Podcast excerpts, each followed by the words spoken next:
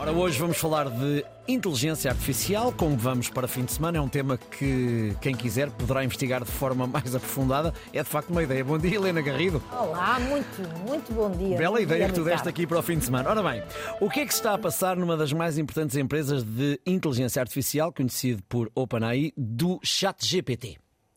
Bom, é, é, é, para já, Ricardo, sabes que a inteligência artificial é um dos temas mais interessantes uh, hoje em dia no mundo da tecnologia mais desafiantes. Não e tenho dúvidas, dias, sim, não tenho dúvidas. Exatamente. Dá- Dá para fazer imensas coisas e vale a pena investigar, a pessoa fica boquiaberta.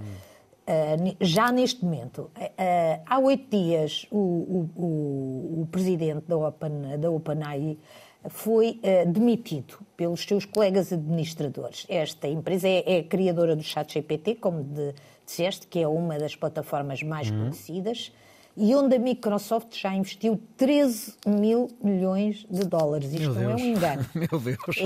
É, é muito mais, é mais, é muito mais, se calhar, exagero, mais do que o investimento previsto para Portugal, que é, anda à volta dos 9 mil milhões de euros, eh, para o ano inteiro, o investimento público para o ano inteiro de 2000, eh, 2024.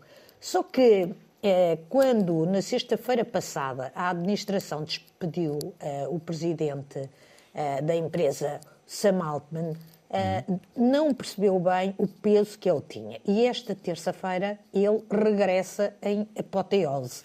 Regressa, quer porque assim as críticas, quer da Microsoft, que investiu aquele dinheiro todo lá, quer de outros investidores, quer por causa disso, quer também por causa dos trabalhadores 500 a 700 trabalhadores que ameaçaram deixar a empresa se ele não regressasse. Aqui pergunta, e andámos aqui um bocadinho a semana toda a tentar perceber, mas o que é que aconteceu? Porque os administradores só diziam que ele tinha, tinha escondido informação relevante dos colegas.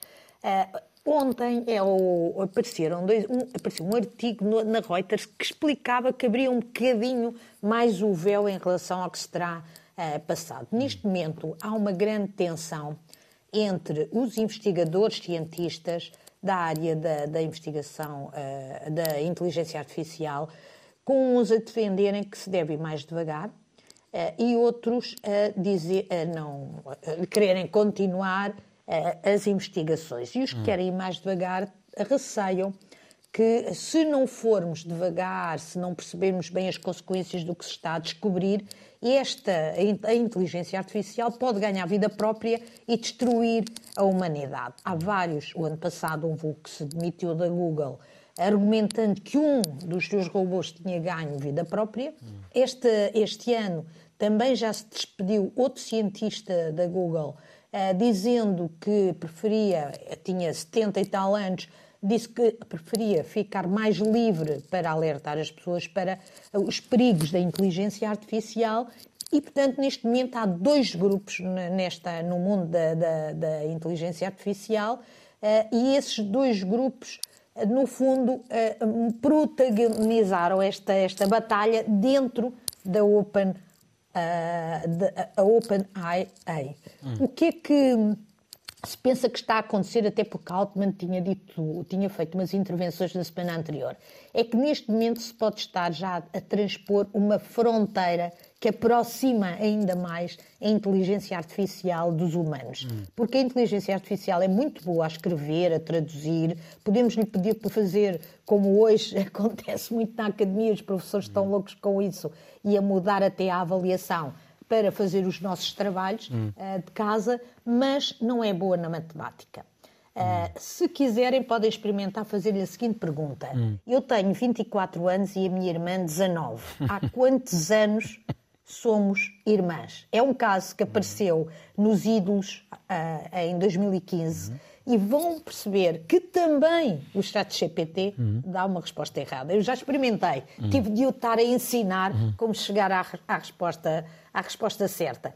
Aparentemente, Ricardo, nesta guerra entre os prudentes da inteligência artificial e os aventureiros, estão a ganhar aqueles que querem acelerar, aventureiros aqui sem nenhum mau sentido, porque verdadeiramente nós não sabemos eh, as consequências, só que os cientistas têm receio das consequências e que podemos dar tanta inteligência às máquinas que elas nos ultrapassem.